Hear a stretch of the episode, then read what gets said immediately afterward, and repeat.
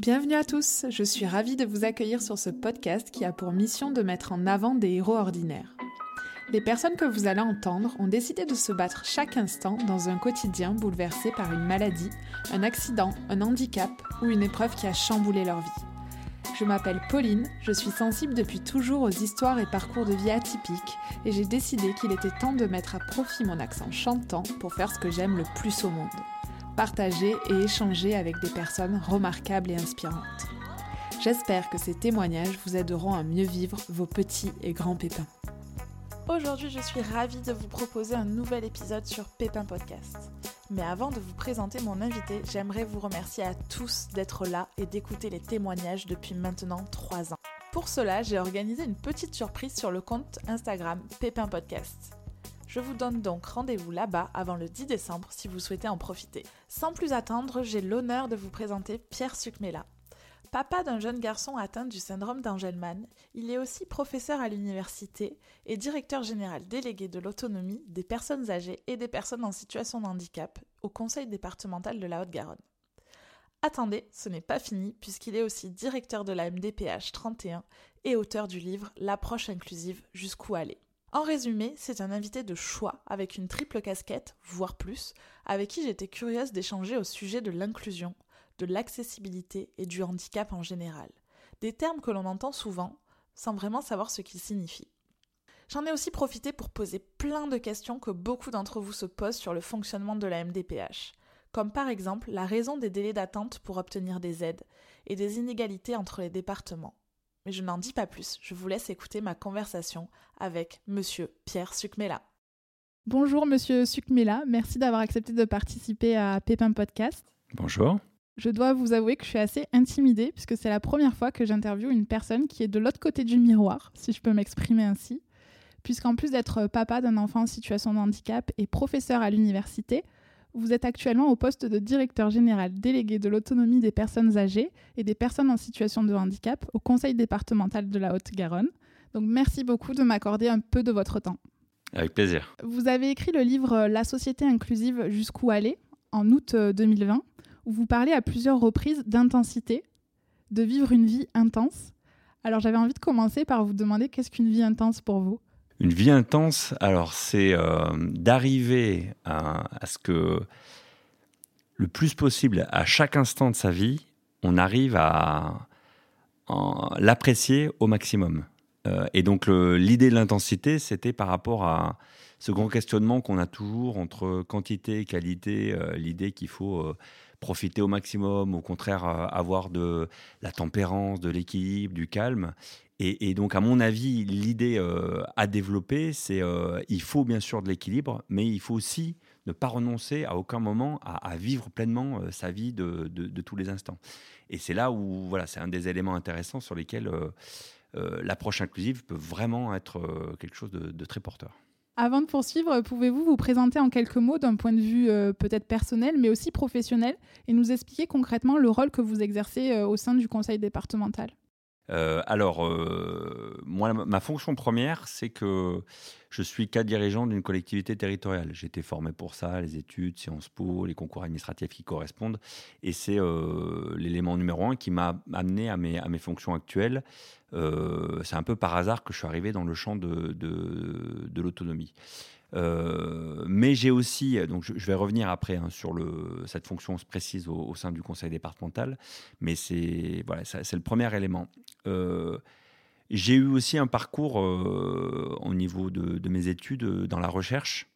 Et je voulais retrouver ça dans mon métier. Je voulais pas être chercheur et faire que ça tout le temps, mais le côté intellectuel, voilà, réflexion, approfondissement d'éléments de, de, réflexion, me, plaît beaucoup. Je voulais pas en faire tout, mon métier, mais je voulais pas non plus être que, entre guillemets, un, cadre dirigeant ou un manager de, de collectivité territoriale. Et donc, c'est comme ça que je me suis tourné vers euh, Sciences Po pour euh, proposer, euh, en fait, d'enseigner.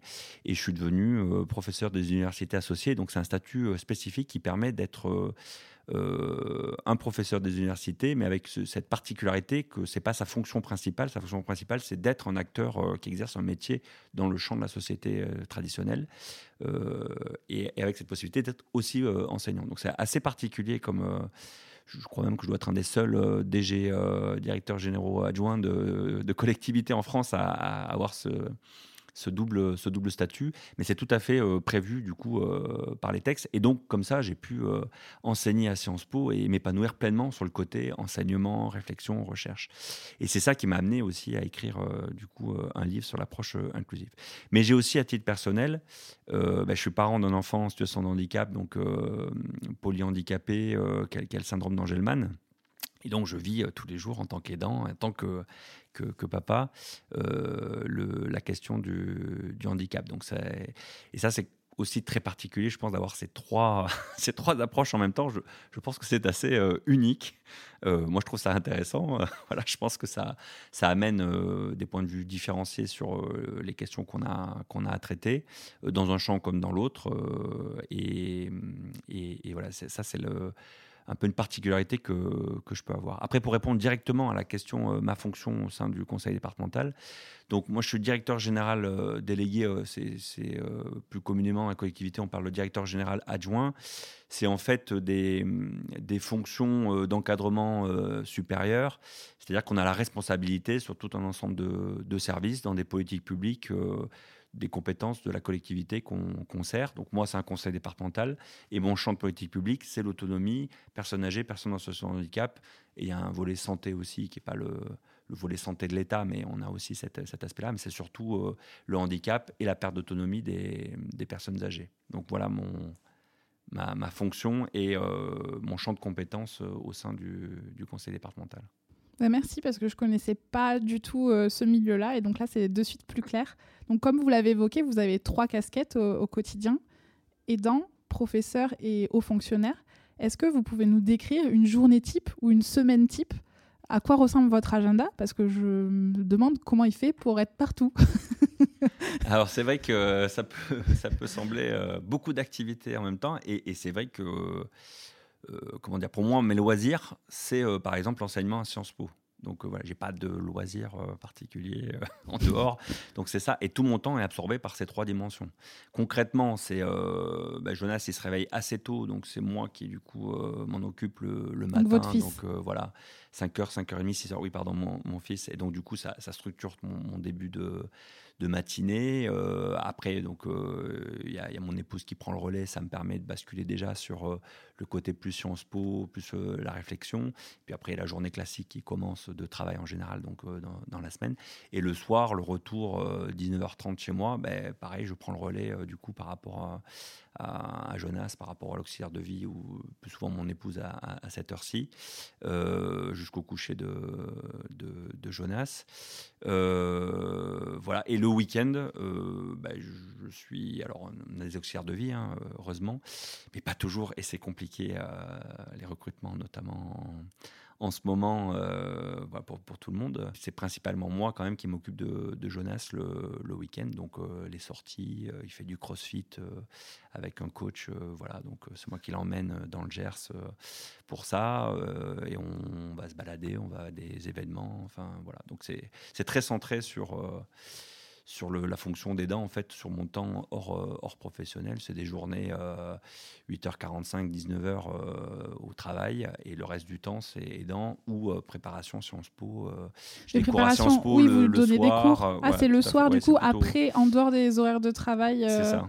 Alors, soit c'est plutôt le mercredi en fin de journée, en fait, où là, je termine du coup plutôt le, le travail. Et à partir de 17h, 17h30, du coup, d'assurer les cours. D'accord. Mais c'est centralisé sur le mercredi soir ou le jeudi soir. En fait, j'aimerais euh, avoir votre un peu définition et un peu les, le rôle et les enjeux euh, de la MDPH, puisque ça fait euh, maintenant presque dix ans que je suis un peu dans le milieu du handicap et la MDPH, c'est quelqu'un de c'est quelqu'un. c'est quelque chose de. c'est quelque chose de très important pour les personnes en situation de handicap. Euh, donc, euh, MDPH, Maison départementale euh, des personnes en situation de handicap. Est-ce que vous pouvez bah, définir un peu quel est son rôle? Alors, la MDPH, la volonté avec la loi de 2005, ça a été de créer un guichet unique. C'est-à-dire un endroit où euh, on peut avoir accès à, tous les droits quand on est personne en situation de handicap, plutôt que d'avoir différents interlocuteurs donc administratifs. donc je vous coupe, pardon. Mm. Avant, ça veut dire que ça n'existait pas avant 2005 Alors avant, il y avait la CDES pour les enfants et la Cotorep pour les adultes. D'accord. Mais c'était sur des droits plus restreints. Et donc l'idée, ça a été euh, d'élargir euh, les choses avec une approche globale des besoins de la personne et de pouvoir s'adresser à un, seul endroit. Donc, ce qui est très positif parce que le sens du service public, c'est de faciliter les démarches des personnes et du coup d'avoir accès à un seul interlocuteur, ça permet de faciliter du coup les démarches. Alors après, ce qui se passe dans la réalité, alors déjà au niveau des droits, tous les droits ne sont pas euh, au niveau de la MDPH, mais c'est quand même très très large, on couvre énormément de droits pour les personnes en situation de handicap. Et après, euh, c'est la difficulté euh, de la MDPH qui est victime de son succès au niveau du nombre de sollicitations, et notamment depuis la reprise après la crise sanitaire, on a des augmentations de, de 10% de plus de demandes chaque année à traiter. Donc c'est énorme le nombre de sollicitations de la MDPH en tant qu'administration, beaucoup plus que les autres administrations. Mais comment vous le justifiez ça? Alors il y a plusieurs facteurs qui peuvent expliquer euh, cette, euh, cette, euh, ce nombre de sollicitations auprès de la, MDPH. D'abord, il y a la question d'une meilleure reconnaissance des droits, par exemple les reconnaissances de la qualité de travailleur handicapé, les RQTH. il y a quelques années, c'était encore compliqué de faire une démarche de cet ordre-là et du coup de faire reconnaître son handicap et de dire, euh, de, se reconnaître soi-même comme personne de handicap. Aujourd'hui, on a l'impression que c'est plus du tout un souci. Alors tant mieux, c'est très positif, mais du coup, ça, amène beaucoup de, sollicitations de RQTH euh, et donc beaucoup plus d'activités. Mais c'est pas que la RQTH est bien plus large que ça. C'est aussi l'ensemble des droits. Les personnes découvrent bah, qu'elles peuvent avoir potentiellement accès à la prestation de compensation de handicap. Les difficultés sociales font que bah, des fois on se questionne est-ce qu'on n'aurait pas droit à l'allocation adulte handicapé? C'est plus de 900 euros, quand le RSA c'est plus de 600 euros. Donc du coup on se dit bah, par mois, euh, tant qu'à faire si j'ai droit, je sollicite, ce qui est légitime, mais ça crée du coup des demandes supplémentaires et du coup du, bah, une activité euh, supplémentaire à traiter. Donc il y, a, tout ce volet-là. Il y a un autre aspect, c'est euh, le côté métropolitain de la Haute-Garonne. C'est-à-dire on a une métropole, Toulouse, sur place, qui a une forte attractivité et un rayonnement régional. Et de ce fait, euh, c'est plus intéressant pour des personnes en situation de handicap d'aller dans des endroits où il y a une métropole avec tous les services qui vont avec. D'autant plus que la MDPH 31, on, est, on, est, on essaye en tout cas, d'être vraiment dans une logique d'accompagnement, de projet de vie, donc sur les droits assez ouverts. voilà, ça peut être variable selon les, territoires. Et donc tout ça fait qu'il y a une forte attractivité, l'attractivité démographique au-delà de la question du handicap, mais en plus au niveau du handicap. Et on a euh, voilà, des, associations qui nous disent qu'elles disent à d'autres familles de venir euh, en Haute-Garonne. Euh. Et ça, conjugué avec l'attractivité démographique naturelle, le fait que Toulouse est la deuxième ville étudiante de France, donc il y a aussi plus d'étudiants euh, en situation de handicap, euh, et c'est très très bien, très positif, mais du coup qui viennent plus sur Toulouse, donc aussi avec euh, du coup leur demande de droit, et ensuite qui peuvent aussi rester sur l'aire toulousaine, et c'est très bien, mais du coup ça nous, ça nous rajoute, entre guillemets, par rapport à simple question de, de, personnes qui naissent sur le territoire, encore plus de, de situations de personnes en situation de handicap. Et on le voit bien en France aussi sur cet effet métropolitain du coup euh, d'un impact fort sur les MDPH qui sont dans des métropoles, qui sont beaucoup plus impactés en termes de charge d'activité que des MDPH euh, plus rurales, par exemple. Et ça serait pas possible, en fait, et du coup, il faudrait solliciter des MDPH qui sont dans des milieux plus ruraux euh, pour prendre le relais, par exemple Est-ce que c'est possible qu'il y ait des... Alors non, parce que c'est vraiment... Parce que les politiques changent et les... Alors c'est les mêmes droits et les mêmes textes.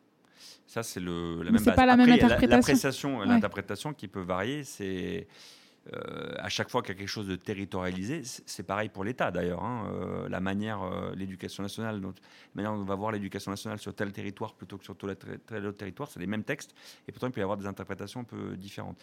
Là en plus, c'est décentralisé, donc c'est les départements qui euh, ont leur libre administration des collectivités territoriales, qui doivent respecter le droit. Donc le droit est posé euh, par la loi, par les, textes. Mais après, en effet, dans l'interprétation, il peut y avoir un, peu plus de, variabilité, mais on a, on a, les mêmes bases. Mais euh, juridiquement, le raisonnement, il est vraiment une compétence territoriale, et donc on peut Enfin voilà, c'est pas, on peut pas reporter. à partir du moment où une personne vit en Haute-Garonne, elle dépend du coup du territoire de la Haute-Garonne et elle n'a pas le choix d'aller demander à une autre administration si elle pense que la MDPH de l'heure euh, était beaucoup mieux, je ne sais pas. Elle est, elle est dépendante de la MDPH du, du 31 et nous, on est obligé du coup de, de traiter le, le, dossier de la personne qui est, euh, qui est là. Mais c'est vrai qu'il y a, des, il y a des, des, disparités selon le. C'est ça, il y a beaucoup de personnes en situation de handicap et, enfin, et moi, en observant un peu les choses euh, vues vu de haut, c'est vrai qu'il y a beaucoup de gens qui s'offusquent des inégalités en fonction du lieu dans lequel on vit en France. Quoi. C'est vrai que et, elles sont fortes, les inégalités territoriales, mais de l'autre côté, euh, il ne faut pas non plus que dans ce jugement sur les inégalités territoriales, on se base uniquement sur l'idée que, euh, en théorie, c'est l'égalité totale, et donc on mesure les choses, la réalité, par rapport à cette égalité totale. L'égalité totale, elle n'a jamais existé. L'État serait entièrement compétent sur tout, il y aurait des différences territoriales de toute façon. Parce que un administrateur de l'État au niveau local appliquerait les choses un peu différemment de son voisin. Donc il faut, voilà, c'est très français aussi de, penser que, euh, euh, ça serait possible qu'il y ait exactement l'égalité euh, sur tous les territoires. Les Allemands, les Américains pensent complètement la diversité territoriale et ça n'est pas un problème pour eux. Donc ça fait partie de notre culture politique. Et, c'est très positif. Moi, je suis très attaché. Il faut viser l'égalité territoriale. Hein. Je ne dis pas qu'il faut faire autre chose. Mais il faut faire attention dans son jugement de ne pas être par rapport à un idéal qui n'existe nulle part et qui est très, euh, qui est très français. Il ne faut pas perdre de vue l'idéal, mais il euh, ne faut pas non plus être trop dur sur le jugement de la réalité des, inégalités par rapport à un idéal. Par contre, ça n'empêche pas de dire qu'il euh, y a quelque chose qui ne va pas. Et il faut quand même que, par exemple, la MDPH tende vers la même logique d'attribution de droits. ça, c'est pas entre vous et que, en fait, je enfin, euh, je vais te donner mon avis. Je suis d'accord avec votre discours. Après, tout dépend de l'écart des inégalités. Voilà. C'est ça le. C'est qu'il ne faut pas que l'écart soit un grand écart. Quoi. Tout à fait. Ou, qu'il soit pleinement justifié, enfin, qu'il s'explique par euh, vraiment quelque chose et pas euh, juste une variabilité sur le territoire, point. Il faut, puisque c'est le même droit, normalement, il, peut y avoir des écarts, mais dans une certaine proportion et, et qui s'explique. S'il ne s'explique pas, il y a quelque chose qui ne va pas et qui, auquel il faut remédier. Ok. Donc, deuxième question et dernière question sur la MDPH. Euh, est-ce que vous pouvez nous expliquer ce qui se passe quand euh, bah, euh, les personnes envoient un dossier? Qu'est-ce qui, en coulisses, qu'est-ce qui se passe le temps que les personnes aient, aient, la réponse en fait à leur demande d'aide? Alors, d'un point de vue schématique, c'est très très simple en fait un dossier MDPH. ok. Pas simple à remplir et. Il y a des gens qui vont avoir les oreilles qui C'est pas faute, c'est pas faute d'avoir tout fait pour essayer de le simplifier le plus possible, mais là c'est au niveau national qu'il y a un CERFA qui est décidé pour un certain nombre de catégories avec un débat qui est bah, plus il y a d'items, plus ça permet de donner d'informations. Nous on est vraiment favorable et l'ensemble des MDPH à quelque chose de le plus simple possible. Bon, il y a d'autres choix qui sont faits euh, par ailleurs, et c'est euh, un, débat. Mais toujours est-il que le dossier arrive, une fois qu'il est rempli, c'est assez simple le parcours du dossier. Euh, nous on a une MDPH entièrement dématérialisée, comme beaucoup d'autres MDPH de France. Donc le dossier arrive, il peut être transmis sous forme numérique et on, invite les personnes à le faire, mais quand même très majoritairement, il est plutôt sous forme papier encore. Donc le dossier arrive papier, on le numérise, ça prend euh, pas très longtemps, euh, quelques jours, enfin c'est très rapide. Ensuite, il est instruit, c'est-à-dire qu'on rentre, on vérifie euh, le, dossier, les éléments au niveau administratif, les, pièces qui sont fournies, etc. Tout est rentré dans notre système d'information, ce qu'on appelle le travail d'instruction. Ça aussi, c'est assez rapide. ça va prendre quelques semaines au maximum et c'est très rapide. Et après, il y a une phase d'évaluation qui est par rapport à tous les éléments apportés, comment on évalue le taux d'incapacité, la situation de handicap, les droits auxquels ça, ça ouvre ou pas. Et c'est tout ce travail-là, et c'est là que c'est le plus long et le, plus complexe, puisque selon les, euh, besoins, l'idée de fond, elle est fantastique, c'est l'approche globale des besoins.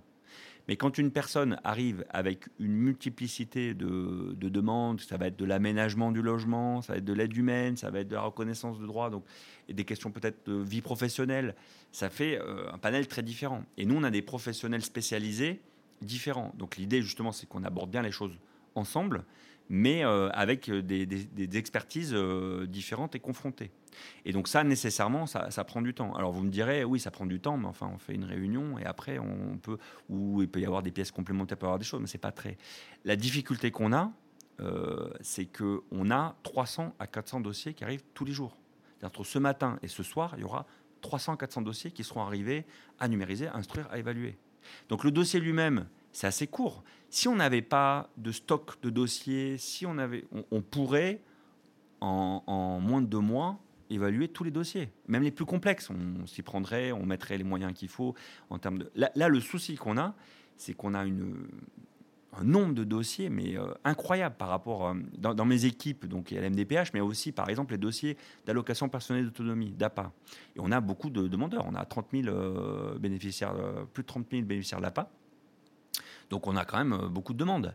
Mais le volume n'est pas le même par rapport à, l'importance. Et, là, on est sur des délais de, moins de deux mois.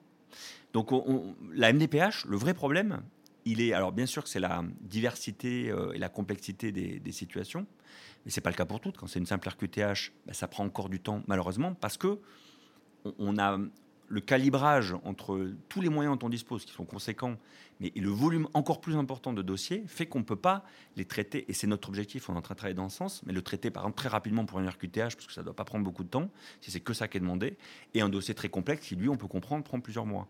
Et la difficulté, c'est la masse de dossiers qu'on a. Et on a beaucoup de dossiers qu'on doit traiter, on ne peut pas éliminer d'un trait de plume euh, euh, tous les dossiers qui sont arrivés dans les six derniers mois, et, et qui attendent en fait entre l'instruction et l'évaluation. Ça veut dire qu'il faut plus de personnes s'il y a plus de, dossiers, ça veut dire qu'il faut plus de personnes. Et ça, est-ce que c'est facile de recruter les personnes compétentes euh ça, pose une double difficulté. C'est la question euh, de,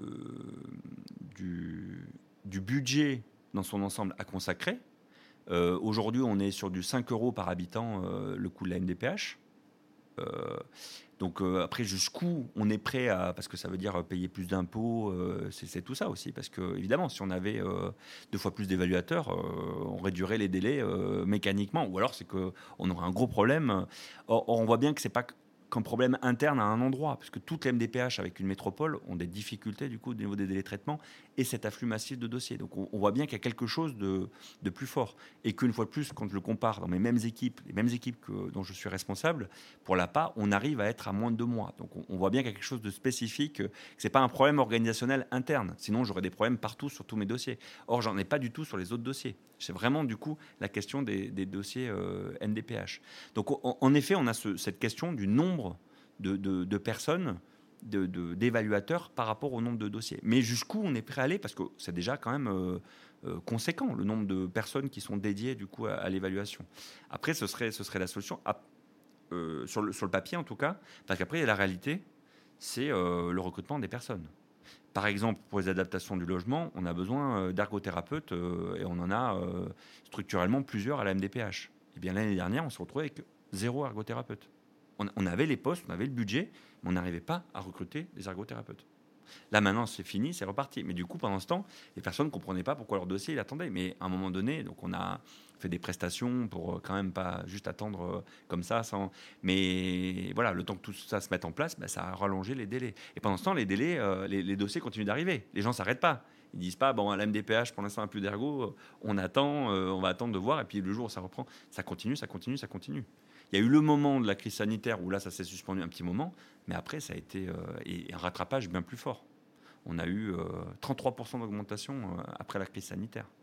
Donc, de, dossiers en plus, entre toutes les difficultés qu'on puisse produire aussi pendant la crise sanitaire, et dont je n'ai pas parlé dans les facteurs tout à l'heure, mais il y a aussi tout le côté difficultés, fragilité psychologique qui, se sont surajoutés avec le, contexte compliqué qu'on peut, rencontrer.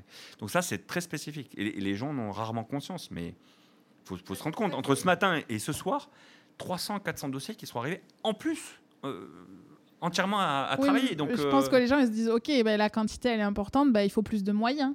Voilà derrière et ça euh, ils n'ont pas le, ils ont pas d'impact sur ça donc donc c'est pour ça que c'est en tout cas c'est une discussion hyper intéressante de, bah, de voir ce qui se passe justement de l'autre côté du miroir et, enfin, bon, on va pas parler euh, que de la MDPH euh, pendant une heure, mais je me dis, en fait, est-ce qu'il faut absolument tout le temps des ergots ou est-ce qu'il n'y a pas des personnes expertes du handicap qui peuvent prendre le relais si c'est des soucis de. Bon, tout ça, c'est plein de, de, solutions éventuellement à, à, mettre en place. En tout cas, c'est ce qui me motivait, moi, au départ, pour la venue sur ce poste. vraiment, rien à voir avec l'approche inclusive, etc. Je connaissais l'approche inclusive de manière théorique en me disant, bah, je vais être directeur de l'MDPH, donc il faut savoir ce que c'est. mais j'avais pas du tout de pleine compréhension de ce que c'en était. C'était vraiment ce côté organisationnel, managérial qui m'intéressait de me dire, on entend que ça marche pas.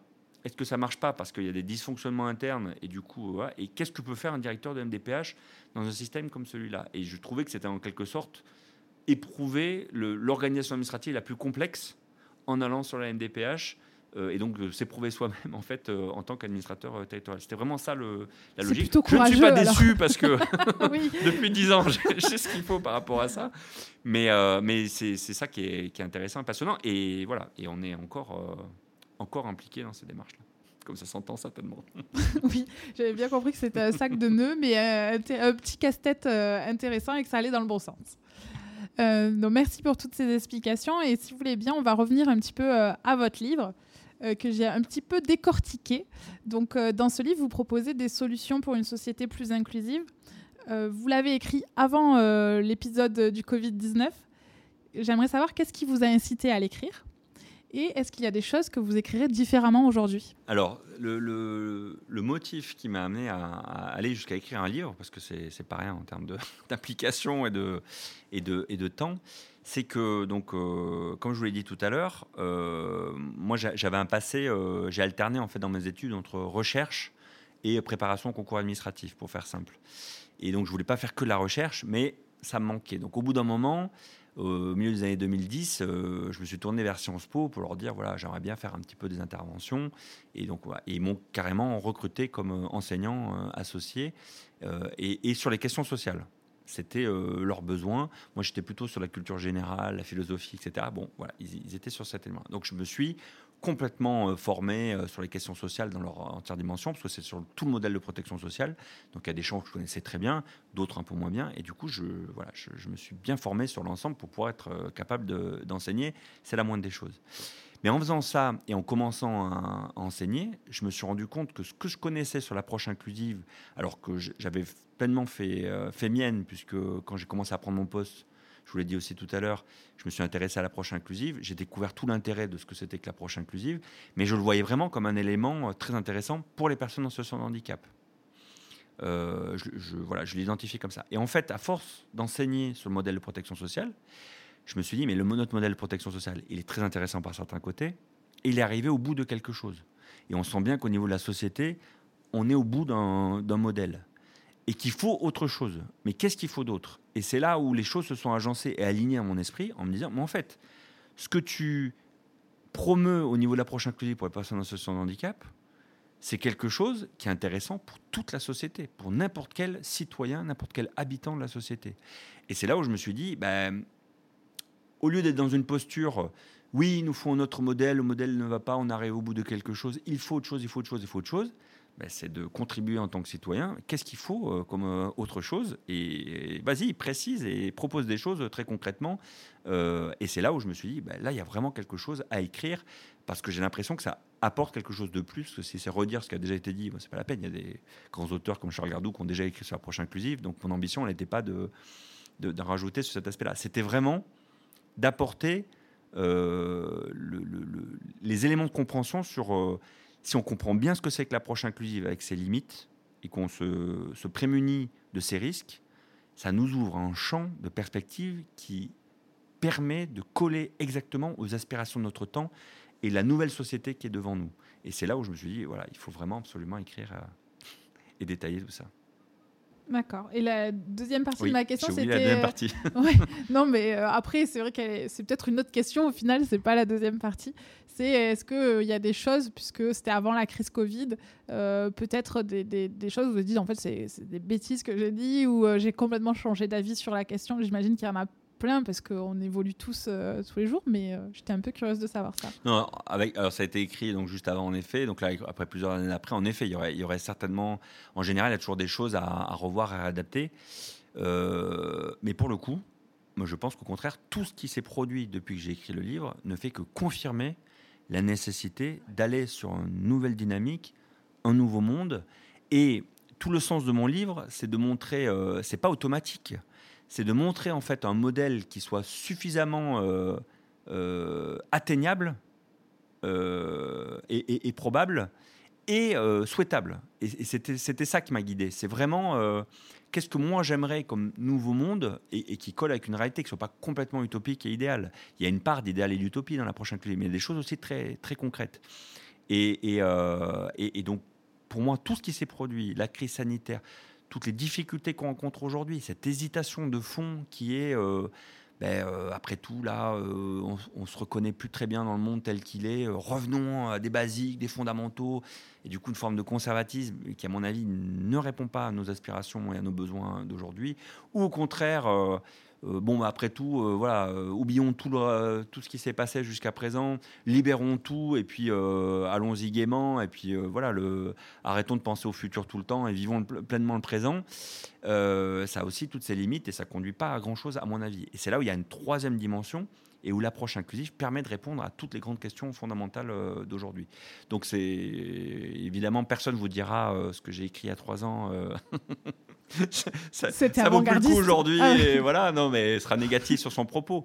Mais vraiment, très honnêtement, euh, moi, je, pense qu'au contraire, euh, quasiment euh, tous les jours, quand j'entends des éléments d'actualité sur les changements structurels, je me dis, mais justement, c'est vraiment, du coup, ça renvoie à cette nécessité, du coup, ces nouvelles aspirations sociétales.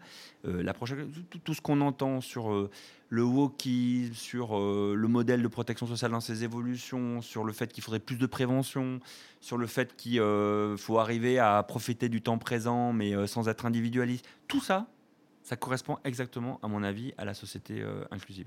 Donc c'est voilà, quand même des sujets assez assez récurrents. Oui, et justement, j'ai été étonnée en lisant le livre de tous les sujets différents que vous abordez. vous parlez du pouvoir, du bonheur, de la perte de sens, de l'individualisme. Et je devais faire des choix pour cet entretien. Donc je me suis dit euh, que j'aimerais me, me, concentrer sur euh, trois termes que j'ai l'impression qu'ils ne sont pas toujours euh, bien interprétés et bien, définis pour ce que j'appelle le grand public, en tout cas des gens qui sont un peu moins intéressés par ces sujets d'inclusion, de handicap. Et donc les termes avec lesquels j'aimerais discuter avec vous, c'est le terme handicap, l'inclusion et l'accessibilité. Alors, le, handicap, on a les grandes. Je vais, faire euh, synthétique, hein, mais euh, une grande évolution majeure qui a été le passage euh, à la fin du XXe siècle d'une idée que c'est le handicap, c'était des personnes qui étaient handicapées, qui avaient des déficiences, et donc c'est elles qui étaient handicapées, et voilà, il fallait faire avec, à une logique où c'est une interaction entre il y a des éléments propres des déficiences propres à la personne, il y a des particularités, et on a tous des particularités, et une société qui euh, n'est pas suffisamment adaptée pour permettre euh, à cette personne avec ses particularités euh, d'y vivre. Et donc c'est un total, c'est un total changement, une totale transformation dans la vision du handicap.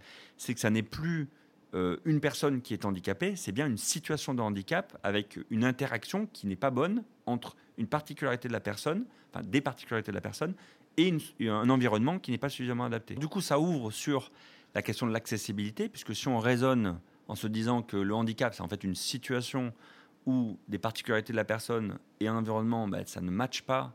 La question, c'est comment on rend l'environnement adapté. Et c'est ça l'accessibilité, c'est comment on rend l'accès à tout pour tous, comment on transforme l'environnement pour permettre à toute personne d'accéder, de, d'entrer de, quelque part, de, faire partie.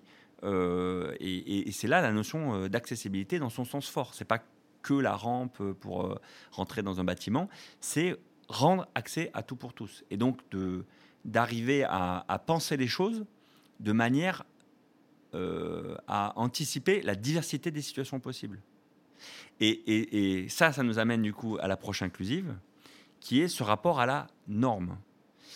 En fait, euh, une société, pour qu'elle puisse fonctionner, elle a besoin de normes on a bien besoin, euh, quand on crée euh, une salle, euh, voilà, pour des raisons économiques, des raisons de conception, on crée une salle, et ben la, porte, on, décide que c'est rectangulaire avec certaines dimensions. il faut bien s'accorder sur quelque chose. On ne peut pas à chaque fois se réinterroger sur une porte différente ou dans, un bâtiment changer la porte à chaque fois. Donc on est bien obligé de se fixer des normes, des normes de fonctionnement. le feu rouge, il faut s'arrêter. Bon ben voilà, après tout, pourquoi on passerait pas au feu rouge? Bon, il faut bien s'arrêter sur quelque chose, sinon on ne peut pas fonctionner en société. Donc il y a besoin de normes. Le souci, c'est qu'en en, fonctionnant de cette manière-là, euh, on est allé très très loin en se disant, il y a des normes, et on a, c'est Canguilhem qui montre ça, on a confondu la norme avec la moyenne, c'est-à-dire la moyenne des personnes se situent dans telle situation, avec la norme au sens euh, moral, il faut être dans ce cadre-là, dans cette catégorie-là. Et les deux se sont confondus et qui font qu'on euh, on est arrivé dans des sociétés où euh, il fallait rentrer absolument dans des, dans des cases qui correspondent à la majorité des personnes. Et donc c'est toute l'évolution des sociétés qui a eu lieu, c'est que bah, les personnes qui étaient très à l'écart de la norme, euh, elles se débrouillaient d'une manière ou d'une autre, on pouvait faire quelque chose pour elles, mais c'était toujours considéré comme un peu à part. Et c'est le modèle, du coup, c'était le modèle de l'exclusion, par exemple, ou le, le modèle de la ségrégation. On faisait des choses pour elles, mais dans une société à part. Heureusement, il y a eu toutes les évolutions du XXe siècle où on s'est dit, mais non, mais ces personnes, elles ont leur place dans la société.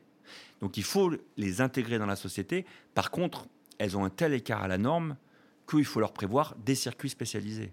Et ça a été, par exemple, pour l'école, toutes les écoles euh, adaptées, le secteur médico-social, euh, de tout structurer pour qu'ils soient quand même dans la société, pas euh, complètement éloignés de toute vie humaine, mais au sein même de la société, mais par contre dans des circuits à part parce qu'il y a un écart.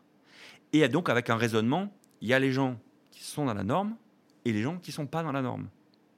Et la société inclusive, c'est de questionner complètement ça et de se dire, mais en fait, bien sûr qu'il existe des normes et il y a bien une norme avec des, on a un écart plus ou moins dans sa situation sur tel ou tel critère, on a un écart plus ou moins fort par rapport à la norme. Et ça, il faut le reconnaître. Il ne faut pas être, euh, se dire euh, que tout disparaît.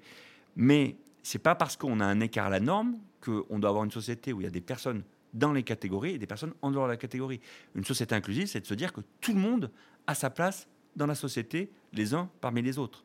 Et que c'est plus juste les personnes qui doivent faire un effort pour rentrer dans la norme, et si elles n'y rentrent pas, on leur prévoit quelque chose à part, c'est on doit toujours faire cet effort individuel de rentrer dans la norme quand on le peut, et par contre, la société doit aussi faire l'effort de s'adapter à la diversité des situations pour permettre à chacun d'être dans la société. Et c'est là la transformation, la révolution, le changement de paradigme qui est l'approche inclusive. C'est de partir du principe que tout le monde à sa place, la norme ne disparaît pas, mais on va être capable d'adapter la norme à la situation de chacune et de chacun. Et ça, ça change tout. Pour, donner un exemple qui n'a rien à voir avec le handicap, l'enseignement. Moi, j'ai connu en tant qu'étudiant l'enseignement. L'enseignant arrive, il déroule son cours, il a bien préparé, etc. Il le déclame très bien, il explique très bien avec des exemples, etc. Mais il déroule, il déroule, il déroule. Il ne cherche pas à comprendre comment le reçoivent, comment l'enseignement est reçu par les étudiants. Et les étudiants, soit ils sont capables de s'adapter et ils rentrent et ils suivent, et c'est très bien, si le cours est très bien, soit ils ne sont pas capables de s'adapter, et bien tant pis pour eux, ils n'ont qu'à faire autre chose. Ça, c'est le modèle d'intégration. Je fais un cours qui est bien, mais c'est ceux qui peuvent rentrer dans la catégorie des étudiants qui peuvent suivre qui vont pouvoir suivre le cours. Un enseignement inclusif, c'est autre chose. C'est bien sûr, je prépare mon cours, je suis prêt à bien le restituer, etc. Mais je pars d'où en sont mes étudiants et je fais en sorte de rendre le contenu de mon cours accessible pour qu'ils le comprennent. Et donc, euh, tel euh, étudiant, ben, en fait, il a des lacunes tel aspect eh bien, c'est un peu idéal parce qu'on ne peut pas s'adapter à chaque étudiant, surtout si on a beaucoup d'étudiants. Mais la démarche est, fondamentale, c'est que je vais faire en sorte de, de faire attention à cet aspect-là pour justement plus rendre accessible mon cours. Et donc, c'est une totale transformation et beaucoup plus difficile pour l'enseignant. Parce que c'est plus facile d'arriver, de préparer son cours, de dérouler et puis de repartir. Là, ça suppose une capacité du coup euh, d'adaptation euh, à la situation qui est, forte. Mais le jeu en vaut complètement la chandelle parce que c'est beaucoup plus intéressant pour tout le monde. C'est intéressant, bien sûr, pour les étudiants. C'est intéressant aussi pour l'enseignant parce que le, le, but quand même de l'enseignant, c'est que les étudiants ils s'améliorent le plus possible. Ben, en faisant ça, c'est beaucoup plus efficace. Et même pour l'enseignant lui-même, dans d'autres situations où lui-même va avoir des difficultés. Vous parliez du noir, euh, voilà. Moi, j'ai des difficultés de sens de l'orientation. J'ai besoin que la société, elle s'adapte à moi. Euh, heureusement, maintenant, il y a le GPS, donc ça va être bien. Mais euh, voilà, il y a certaines situations, j'ai vraiment besoin, du coup, d'être aidé. Et ben, si on a une, une société qui a l'habitude d'être dans une logique inclusive, ça va servir à tout le monde. C'est pas que pour une petite partie de la population ou une grande partie de la population, c'est pour tout le monde, et tout le monde, tout le monde. Oui, c'est ça que je retiens. On donne souvent l'exemple de si euh, on rend les trottoirs euh, plus larges, plus bas, plus accessibles, c'est à la fois utile pour des personnes qui se déplacent en fauteuil roulant ou des personnes déficientes visuelles ou peu importe, mais aussi pour les parents qui promènent leur enfant en, poussette en fait. Et que, pour résumer, si j'ai bien compris ce que vous avez dit, c'est qu'en fait on a fait des normes et des règles en fonction de la moyenne des gens et qu'en fait, euh, là, le changement, c'est d'essayer de, faire des normes et des règles pour tous. Et en fait, euh, si ça convient à une personne qui a euh, des, besoins spécifiques, ça peut convenir aussi à tous. Donc si on fait des portes plus larges, bah, les, les, les, personnes qui sont fauteuil roulant peuvent passer, mais aussi les personnes qui n'ont pas fauteuil roulant. Et enfin voilà, du coup, c'est si je dois résumer un petit peu tout ça, c'est un peu l'idée. C'est exactement ça. Alors ça, c'est du coup l'accessibilité. Mais là où l'approche inclusive, il y a une dimension encore plus complexe, c'est que euh, l'idée, elle est surtout pas de renoncer et de moyenniser ou de pas, de moyenniser, mais de faire tendre vers le plus petit dénominateur commun. C'est-à-dire, par exemple, pour un enseignement à l'école, c'est pas euh, bah, comme il y, a un élève qui a beaucoup beaucoup de difficultés, du coup, on va tout redescendre et le niveau attendu, on, va tout, tout, diminuer pour que ça puisse correspondre à l'élève le plus en difficulté. Et puis bah, les autres, bah, tant pis. Du coup, il y a un choix à faire. Ce serait euh, voilà le de renoncer à la performance pour euh, pouvoir euh, assurer l'intérêt du plus grand nombre, en quelque sorte. Et encore, est-ce que c'est l'intérêt du plus grand nombre? Ça pose question. Or, l'idée, c'est pas du tout celle-là. L'idée, c'est de renoncer à rien du tout en termes de, de performance, mais d'être capable de s'adapter. C'est-à-dire, au lieu dans une classe d'être dans l'idée, tous les élèves doivent atteindre tel point à la fin de l'année, c'est je ne perds pas de vue que l'objectif pour l'élève classique, euh, c'est de tendre vers cette, cette logique-là. Et je dois, moi, en tant qu'enseignant, être dans cette dimension-là et poursuivre cet objectif-là. Mais j'adapte cet élément-là à chacune et à chacun des, des, élèves pour permettre à chacune et à chacun de faire la meilleure progression possible. Et du coup, la performance, ça ne devient plus le résultat absolument d'atteindre le point euh, à la fin, c'est la, progression, le processus, la dynamique. Et ça, c'est intéressant parce que ça veut dire qu'on progresse tous, on évolue tous sans diminuer euh, le, meilleur élève. Il va quand même arriver au bout, peut-être encore plus loin. Et, même dans une approche inclusive, c'est en plus une dimension collective qui fait que ça sera encore meilleur pour, euh, pour l'élève en question. Parce que plus tard, dans le monde du travail, euh, on ne demande pas à des personnes d'être uniquement dans son coin, dans son bureau, à travailler. Les plus grands PDG, les plus grands leaders, c'est des personnes qui sont capables d'entraîner les autres. Or, à l'école, on apprend à être bon individuellement. Pourquoi ne pas être dans une logique inclusive, y compris de logique de groupe, dans les classes pour aider même euh, l'enseignement et aider que les meilleurs élèves aident beaucoup plus les, élèves avec des difficultés et du coup faciliter cette logique-là, c'est très bon pour le meilleur élève aussi parce que ça l'habitue à être dans une logique où il est capable d'entraîner un groupe et du coup ça démultiplie des compétences qui vont lui être euh, très importantes aussi par la suite. Et c'est ça qu'il faut aussi bien avoir euh, à l'esprit et, là-dessus, c'est sur ce genre d'éléments, par exemple, où je trouvais que on n'allait pas assez loin dans la réflexion sur l'approche inclusive. Parce que tous les aspects d'accessibilité, de compréhension de la différence du modèle, de changement de paradigme, ça, c'était bien posé, bien clair. Mais après, qu'est-ce que ça implique? Qu'est-ce que ça veut dire? Jusqu'où aller? Je trouvais que là, euh, par contre, il n'y avait pas de précision. Et c'est là où, à mon avis, il faut mettre les pieds dans le plat. Et du coup, poser ces questions, parce que derrière, il y a plein de, risques euh, sous-jacents auxquels les personnes pensent. Euh, ce que je disais, le plus petit dénominateur commun, mais attention, c'est l'abaissement généralisé, du coup, c'est pas bon. Eh bien non, ça n'est pas ça. Euh, c'est notamment un point très important du livre, bah, on va s'adapter du coup à chacune, à chacun. Donc chacun va arriver et va dire, bon ben voilà, moi je suis comme ça, du coup, vous allez vous adapter à moi. Si c'est ça, c'est minable et c'est pas du tout. On n'est pas dans une société de l'exigence euh, et que la société s'adapte à soi. Si c'est ça, ça, conduit euh, à un grand risque du n'importe quoi. Donc c'est là où il faut bien s'entendre. Qu'est-ce que ça veut dire que la société doit s'adapter à la situation de chacune et de chacun? Il faut que la société s'adapte à la situation de chacune et de chacun, mais dans quelles circonstances? Et c'est là où il y a la nécessité de tenir compte des capacités et pas juste du désir ou la volonté à un moment donné, mais bien de cette idée, est-ce que la personne peut rentrer du coup euh, dans ce qui est attendu d'elle? Et eh bien si c'est le cas, il faut l'aider et l'accompagner pour faire ses efforts. Si elle ne peut pas, c'est la société de s'obliger à, le faire, comme l'enseignant par rapport aux, aux élèves. Et en ça que, à mon sens, on renonce à aucune performance, et au contraire, on va plus loin dans la performance et individuelle et collective. Et du coup, pour moi, il n'y a pas photo. C'est beaucoup plus intéressant. C'est plus difficile pour chacun et chacun mais c'est tellement plus intéressant que le, jeu en vaut vraiment la chandelle.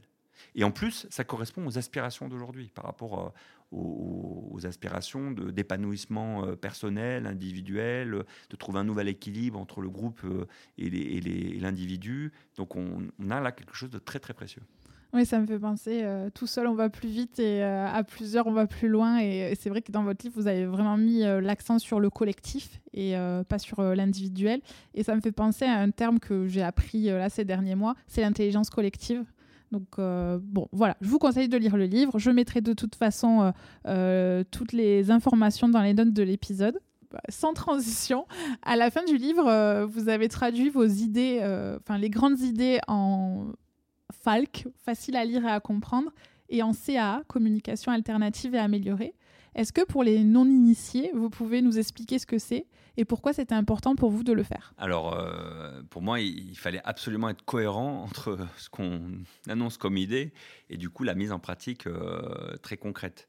Et donc, euh, je voulais absolument que le livre soit retraduit en facile à lire, à comprendre. Donc ça, c'est, c'est-à-dire le mettre dans des propos euh, simplifiés qui rendent du coup un plus grand accès euh, à des personnes qui auraient des difficultés cognitives euh, ou intellectuelles ou des personnes qui voudraient aller plus vite aussi à l'essentiel parce que c'est pas qu'une question de, de, déficience du coup derrière c'est aussi voilà cet, cet élément là donc ça ça me semblait absolument crucial. Et encore en allant encore plus loin avec la communication alternative améliorée c'est-à-dire des personnes qui ne lisent pas mais qui ont accès à des pictogrammes par exemple, là c'est les pictogrammes dans le cas du livre, et qui permettent du, coup de, donner accès au contenu du livre, y compris à des personnes qui ne liraient pas. Parce que l'idée de fond, justement, c'est bien euh, de rendre accessible le contenu de ce qu'on fait, de ce qu'on a à dire.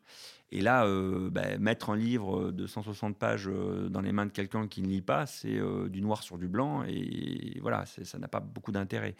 Donc le fait de le mettre en, pictogramme, alors je suis pas sûr qu'il soit beaucoup lu par des personnes qui utilisent la, la, CA, mais en tout cas, la communication alternative améliorée, mais en tout cas, moi, je me mets en position de rendre accessible le contenu aux personnes. Et donc, il me semble de mon devoir, du coup, de le rendre accessible euh, auprès de, des personnes. Et le message, c'est de dire, c'est aussi pour vous.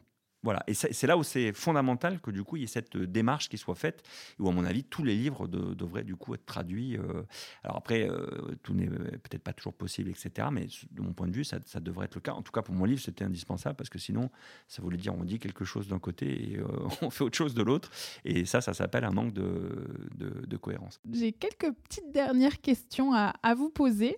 après tous les sujets qu'on a abordés, j'aimerais savoir ce que le handicap vous a apporté, vous apporte aujourd'hui au quotidien dans votre façon de voir la vie? Du point de vue, euh, je parlais de deux points de vue, du point de vue euh, professionnel et du point de vue personnel. Du point de vue professionnel, euh, ça a été pour moi le, au niveau des politiques publiques très intéressant. Alors il y a le côté manager, dont j'ai déjà parlé tout à l'heure sur la, MDPH, mais il y a aussi tout un côté de, de, compréhension et de, de constater euh, le, la force de la capacité d'adaptation de chacun et de chacune euh, par rapport à des, à des situations. Parce qu'à travers les situations de handicap, on voit souvent euh, les difficultés qu'on peut avoir en société euh, toutes et tous, mais démultipliées parce que du coup il y a des déficiences, il y a des, situations euh, quand même spécifiques par rapport à des situations plus,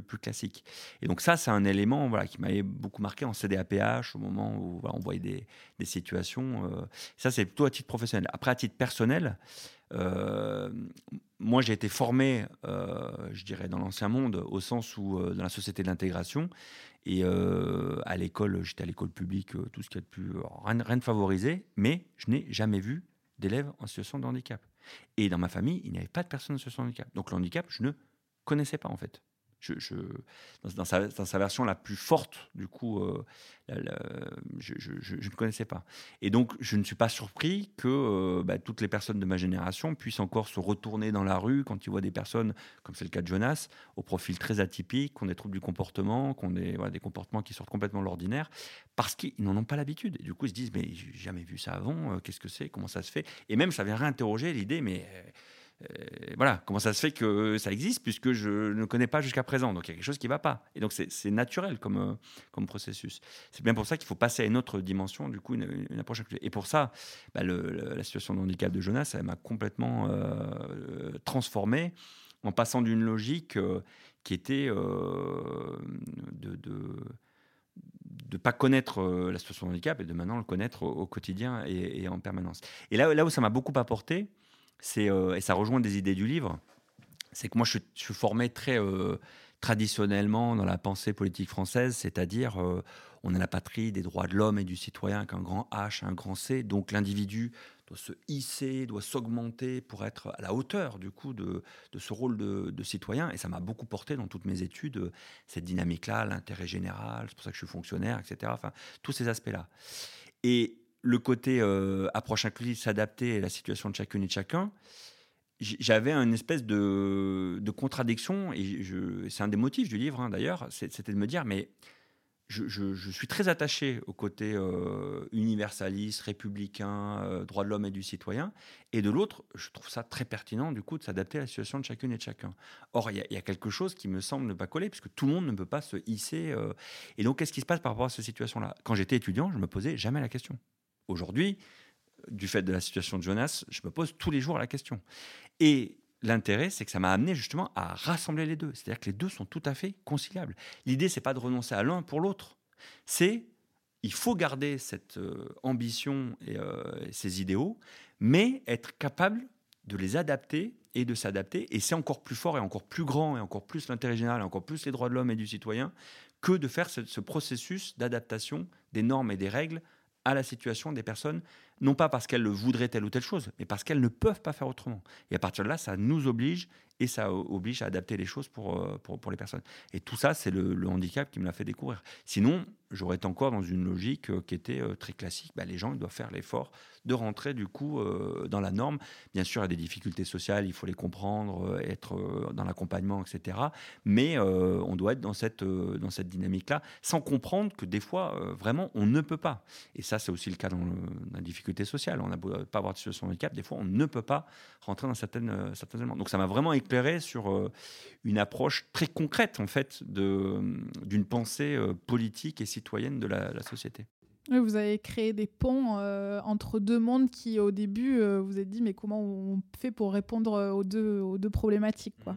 Parce que j'étais très universaliste, donc à me dire, oui, bien sûr, sur le papier, tout le monde a sa place, etc. Et par contre, quelqu'un qui a des troubles du comportement, une déficience intellectuelle importante, etc., bah, à me dire, bah, dans des cas très lourd comme ça, bien sûr, il faut faire quelque chose, il faut être euh, attentif à la personne, il faut être bienveillant, etc. Mais sa place, elle ne sera pas parmi nous, parce qu'il y a un écart trop grand. Euh, eh ben, non, justement, l'approche inclusive, c'est de se dire, mais bien sûr que si, sa place, elle est parmi nous. Par contre, ça suppose euh, d'adapter plein de choses et de, tout mettre en place. Et c'est la transformation radicale de l'approche inclusive. Et voilà, et ça, sans le handicap, je pense que je, je veux appliquer l'approche inclusive à toute la société et le comprendre pour toute personne, même s'il n'y a pas du tout de situation de handicap, c'est très clair. Mais ça, je ne l'aurais pas découvert si je n'avais pas eu la connaissance euh, fine euh, et profonde du coup des situations de handicap. On a bien évoqué euh, bah, tout ce qui est approche inclusive. Vous avez des, beaucoup d'idées sur la question, beaucoup de solutions. Et donc, il y avait une question plus personnelle pour terminer. C'était justement, est-ce que toutes ces idées, finalement, vous les appliquez au quotidien avec votre fils ou est-ce qu'il y a des choses que vous vous empêchez de faire parce que finalement, vous savez que l'environnement ne sera pas adapté? Il y, a une espèce de pudeur qui faisait que dans les premières années, euh, j'étais encore très imprégné par cette logique. Euh, euh, bah, il, faut être à sa place, il faut s'adapter pour rentrer du coup dans les cases, et donc à pas vouloir gêner les autres en faisant du bruit, à, à pas passer dans les fils prioritaires euh, malgré la carte mobilité inclusion prioritaire parce que ça me gênait vraiment du coup en me disant mais non on est tous à égalité. Donc euh, j'ai horreur de ça le côté on passe devant les autres euh, voilà. Et du coup j'avais beaucoup de difficultés par rapport à ça. Et en fait petit à petit et aussi avec toute la réflexion sur l'approche lui je me suis dit mais non c'est tu ne fais pas ça pour ton propre intérêt individuel égoïste c'est bien parce que c'est justifié par une situation et des capacités de, à un instant T. Donc ils font que, bah oui, là c'est possible prioritaire, et bah oui, là il y a du bruit qui va être fait euh, du coup. Et alors, euh, du coup, je ne m'interdis pas de, pas de choses. Des fois c'est un peu pénible parce qu'on aimerait bien pas assez discrètement dans certains endroits, et ben bon, ça, rate pratiquement chaque fois. Mais par contre, je, je voilà, comment dire avec euh, toute cette implication euh, réflexive, euh, je me dis, mais non, mais justement, assume-le. et alors, pas de manière, comment dire, exigeante, voilà, et à l'imposer aux autres, en disant, mais non, mais vous devez vous adapter, c'est comme ça, mon fils, il est en situation de handicap, vous comprenez pas, bah, c'est vous qui devez changer. Ça, je sur le fond, c'est ce que je pense, mais je ne pense pas que ce soit la bonne méthode euh, du coup de, fonctionnement parce que ça ne fait que braquer les autres et ça change rien au final. Donc, par contre, c'est d'être dans une logique euh, explicative, compréhensive, euh, c'est-à-dire de voilà, de, de, pas renoncer à donc de savoir s'imposer. La dernière fois, on allait à un spectacle, voilà, bah, d'emblée de dire, voilà, Jonas, il est en fauteuil, je ne sais pas si vous avez prévu une place, etc. mais du coup, il vaut mieux qu'il soit devant, il vaut mieux qu'il soit pas à côté de quelqu'un parce qu'il peut avoir des troubles du comportement. Ça, avant, j'aurais été gêné de le dire. Maintenant, je ne le suis plus du tout. Par contre, je vais faire très attention à pas arriver comme ça euh, en seigneur en me disant bon on se met au milieu les autres s'adapteront il fait du bruit etc à tout faire quand même pour que bah, il soit discret lui rappeler qu'il doit être discret mais euh, par contre s'il a un comportement un peu plus bah, ça ça, ne me dérange pas ce qui fait que par rapport à certains artistes des fois euh, certains artistes sont pas inclusifs et qui considèrent que ça remet en cause la performance de la prestation. Et là, je me dis, ah, ils sont pas inclusifs. Mais vous vous dites qu'ils sont pas inclusifs dans le sens où c'est la réaction euh, si Jonas, par exemple, fait un bruit, ou parce que euh, je, c'est l'environnement qui n'est pas, enfin, non, par, inclusif par rapport à, quoi euh, La plupart du temps, les, artistes s'adaptent et, comprennent bien. Mais il m'est arrivé une fois où quelqu'un, la, personne hein, qui était artiste sur scène, à, la pause, elle est venue me voir, elle m'a dit voilà, il fait beaucoup de bruit, il est très réactif, il rigole beaucoup, etc. Euh, il, faut, il faut faire en sorte du coup de, le canaliser et de le. Et, je veux dire, c'était quand même. Alors, euh, c'est là que j'ai pas eu le temps de lui expliquer. Et c'est là qu'il faut faire cette démarche, expliquer en quoi justement. Ben, on est bien d'accord, mais que à un moment donné, c'est plutôt quand même à elle de s'adapter parce qu'on fait le maximum de ce qu'on peut faire de, son côté. J'ai pas eu le temps de lui expliquer. Mais pour moi, c'était quand même manifeste que euh, bah, Jonas était quand même à l'écart de la norme, donc on peut pas lui demander la même chose qu'un autre enfant euh, du même âge euh, au profil classique. Et, là, je me suis dit, oui, en fait, cette personne-là n'a pas compris du tout ce que c'était que l'approche inclusive. C'est-à-dire qu'elle tolérait la présence de Jonas, mais c'était une tolérance au sens de, bon, ok, on veut bien qu'il soit là parce qu'on va pas le mettre dehors quand même, mais enfin, c'est gênant. Et eh ben non, l'approche inclusive, c'est justement d'arriver à, à prendre sur soi. Et c'est là où il y a une transformation culturelle de la société euh, à voir. Et là-dessus, je suis gêné des fois, parce que euh, ça m'ennuie que les gens puissent penser que je suis là, que je vais m'imposer du coup avec mon fils, euh, alors que c'est contraire à mes, mes, valeurs, qui sont justement non, chacun à sa place, on est là pour servir le groupe, l'intérêt collectif, l'intérêt général, contre l'intérêt individuel. Enfin, tout ça, c'est ce qui me porte, c'est mes valeurs profondes. Et voilà, c'est cette, bon, cette minutes, contradiction. sur le moment, c'est parfois difficile d'avoir toute cette discussion, quoi.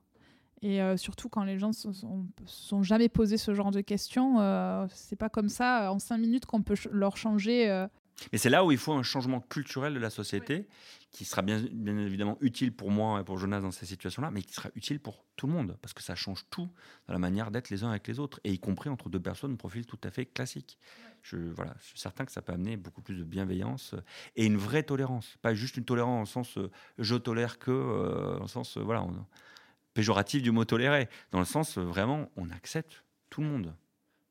Et accepter tout le monde, ça ne veut pas dire accepter toutes les idéologies et chacun fait ce qu'il veut, loin de là. D'où l'intérêt de voilà, toute la réflexion. Bon, hyper intéressant, mais on arrive aux questions de la fin. Est-ce que vous avez un livre, un podcast, un film ou une musique dont vous avez envie de nous parler? Euh, Après, moi, j'ai un, un, film que, que j'apprécie beaucoup, c'est euh, Barry Lyndon de Stanley Kubrick, qui est euh, film d'époque, mais en fait qui retrace euh, l'ascension et la chute de, quelqu'un socialement, avec un certain recul in fine et une perspective critique en fait justement de ces éléments de, sociaux, puisque l'idée dans la vie, c'est quand même d'arriver à mener son projet de vie, à, se réaliser, à s'accomplir, donc euh, d'avoir l'ambition, y compris saine, pas que l'ambition malsaine, mais, euh, et, en même temps, il faut être capable aussi de, le relativiser et de le mettre à sa juste place et, de toujours se rappeler que on est vulnérable, on est mortel, on est euh, voilà. Et ça, c'est ça que j'aime beaucoup dans le dans le livre. C'est pas directement corrélé à l'approche inclusive, mais euh, mais voilà, il y a ce côté que, que, que j'apprécie beaucoup de d'arriver à s'investir fortement pour se réaliser et en même temps de le faire avec un certain recul et à sa juste distance en se rappelant bien, voilà, en ayant à la fois la conviction et à la fois un certain relativisme, un certain recul. C'est ça qui m'évoque le film, qui, évoquera peut-être pas la même chose pour tout le monde. Mais c'est bien l'esprit de, de l'auteur, parce que c'est inspiré d'un ouvrage de Thackeray du 19e siècle.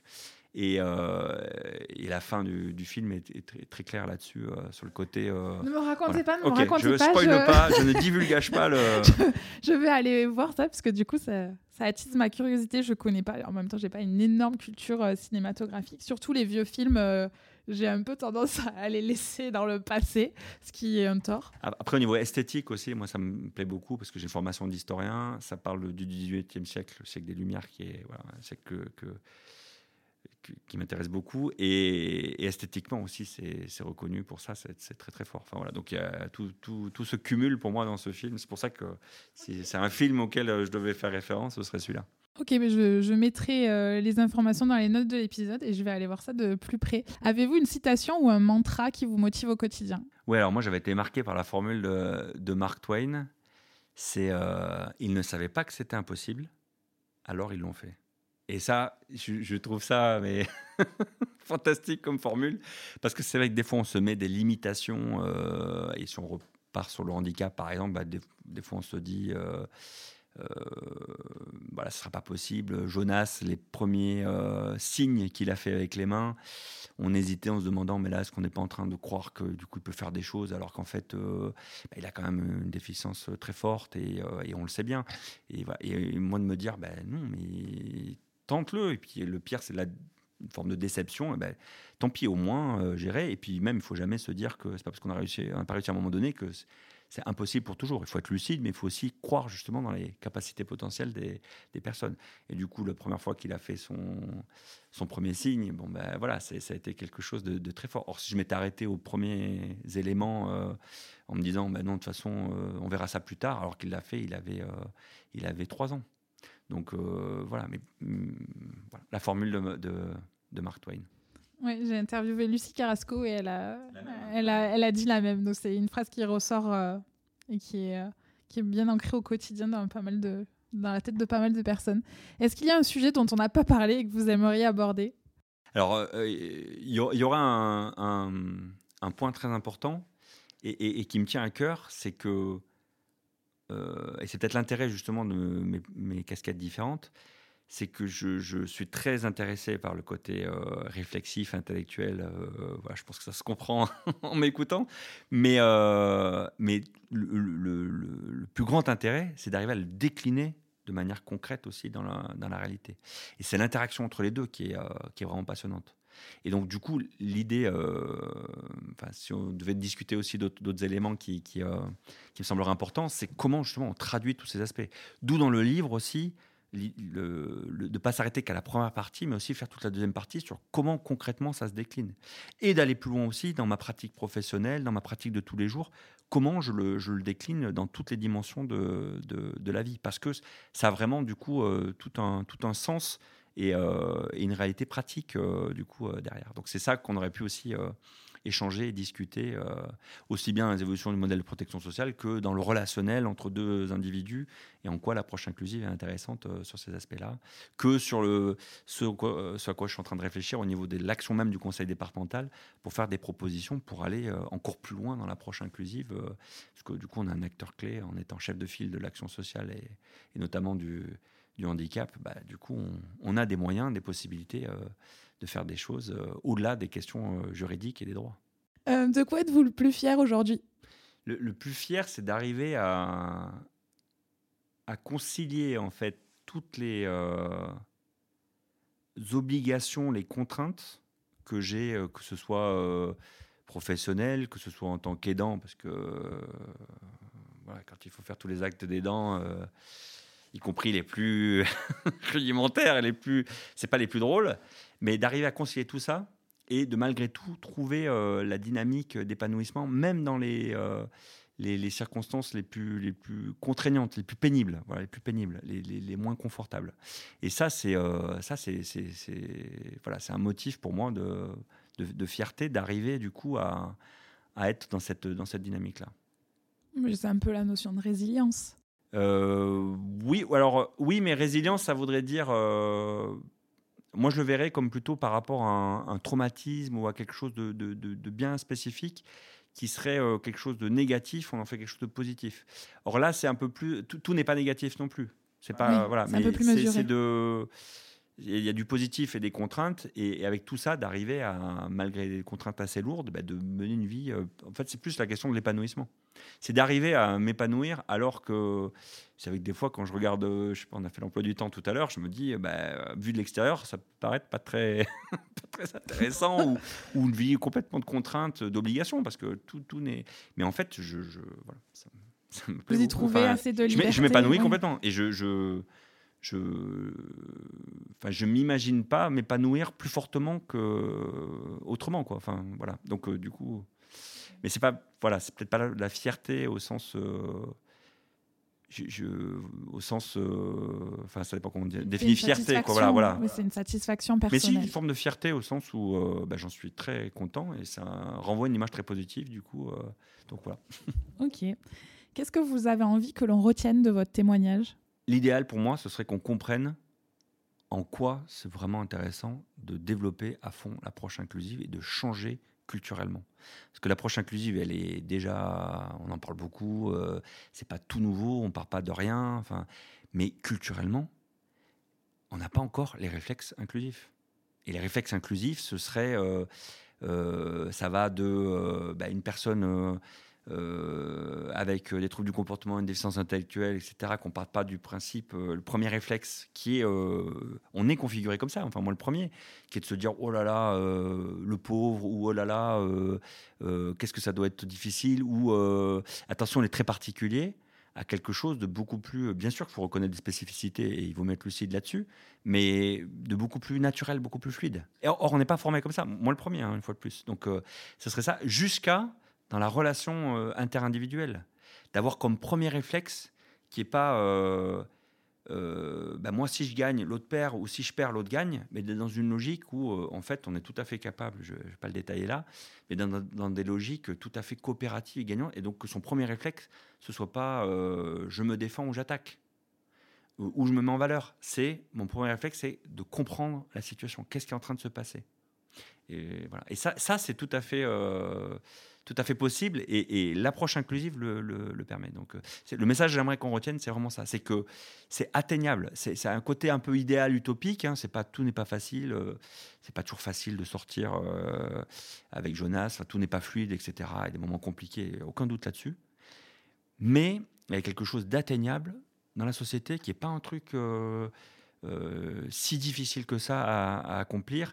Et surtout, pourquoi c'est intéressant de le faire? Pour tout le monde. C'est ça que j'aimerais, voilà.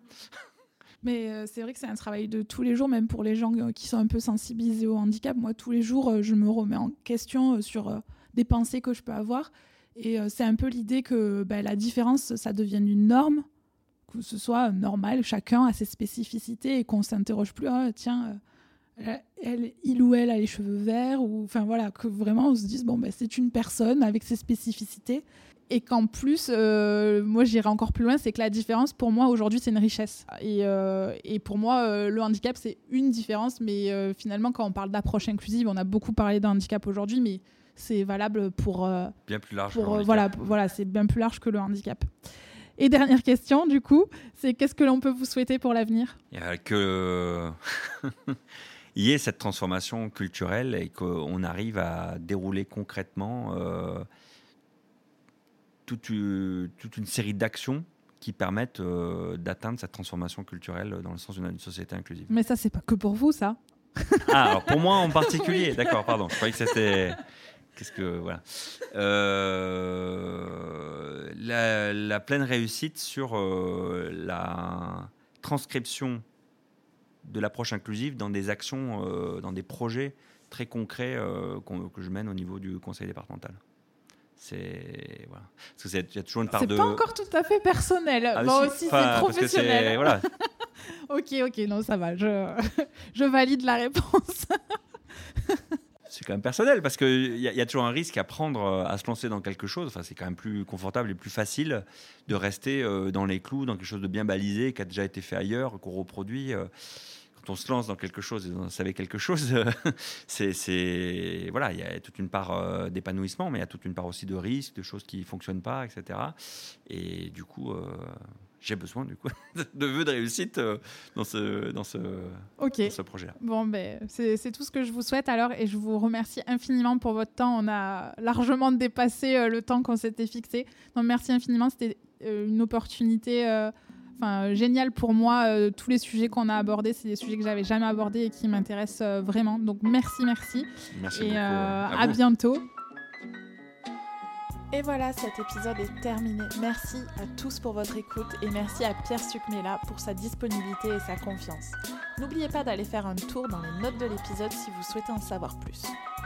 Une dernière chose, si vous avez aimé cet épisode et que vous souhaitez me soutenir, n'hésitez pas à laisser un avis sur Apple Podcast ou Spotify ou en parler autour de vous. Cela m'aidera énormément à faire connaître le podcast. Merci et à très vite pour un prochain épisode.